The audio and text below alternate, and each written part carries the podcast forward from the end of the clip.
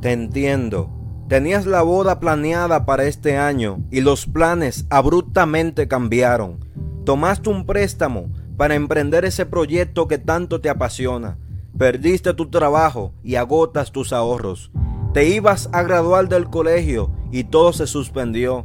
Aquella oferta de trabajo también se esfumó. Líder, trabajaste incansablemente para preparar aquel congreso y todo se vino abajo. Todo ha cambiado. Se vale levantarse de mañana y sentirse agotado, agobiado por las noticias de que se suman más contagiados a la incesante lista.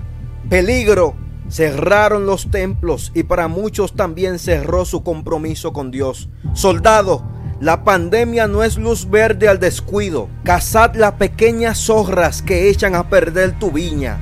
Sí, te felicito. Ves los cultos por internet, pero tu corazón te dice que algo te falta. Te encuentras hundido en los afanes, sin ninguna paz como Malta. Joven, no necesitas lástima y motivación más allá de lo que la Biblia dice de ti. No necesitas cuatro paredes para que tu Padre que está en los cielos te escuche. Es tu deber mantener el altar ardiendo, aunque sea lo último que hagas en la tierra.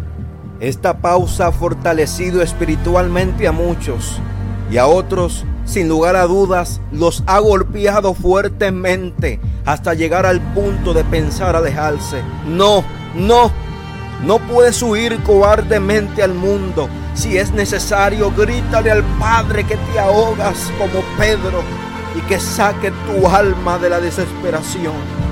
Claman los justos y Jehová oye. No existe velo que interfiera. No necesitas un culto, una programación, solo dos rodillas y delante de Él rendir tu vida, tu corazón. Él da esfuerzo alcanzado y multiplica las fuerzas al que no tiene ningunas. Los muchachos se fatigan y se cansan, los jóvenes flaquean y caen, pero los que esperan a Jehová tendrán nuevas fuerzas, levantarán alas como las águilas, correrán y no se cansarán caminarán y no se fatigarán.